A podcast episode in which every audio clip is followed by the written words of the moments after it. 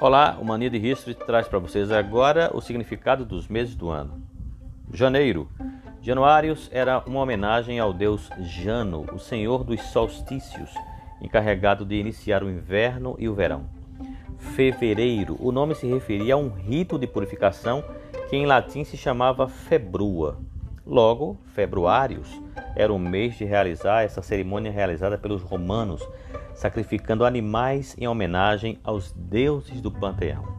O mês de março, isso, março é dedicado a Marte, o deus da guerra.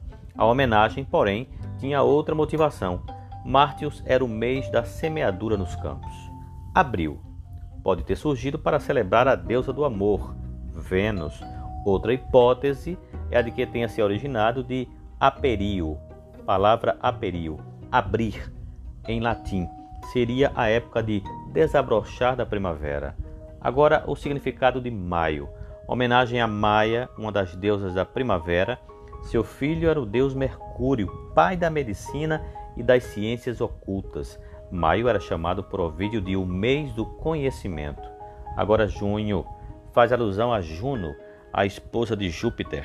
Se havia uma entidade poderosa no panteão romano, era ela, hein? A guardiã do casamento e do bem-estar de todas as mulheres.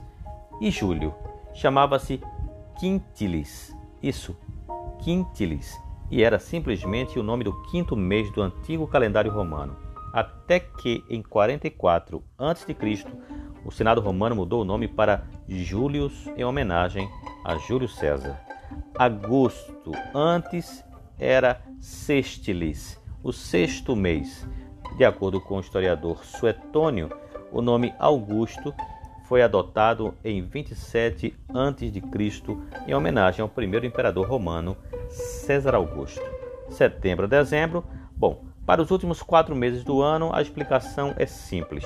Setembro vem de septem, que em latim significa sete, era, portanto, o sétimo mês do calendário antigo. A mesma lógica se repete até o fim do ano.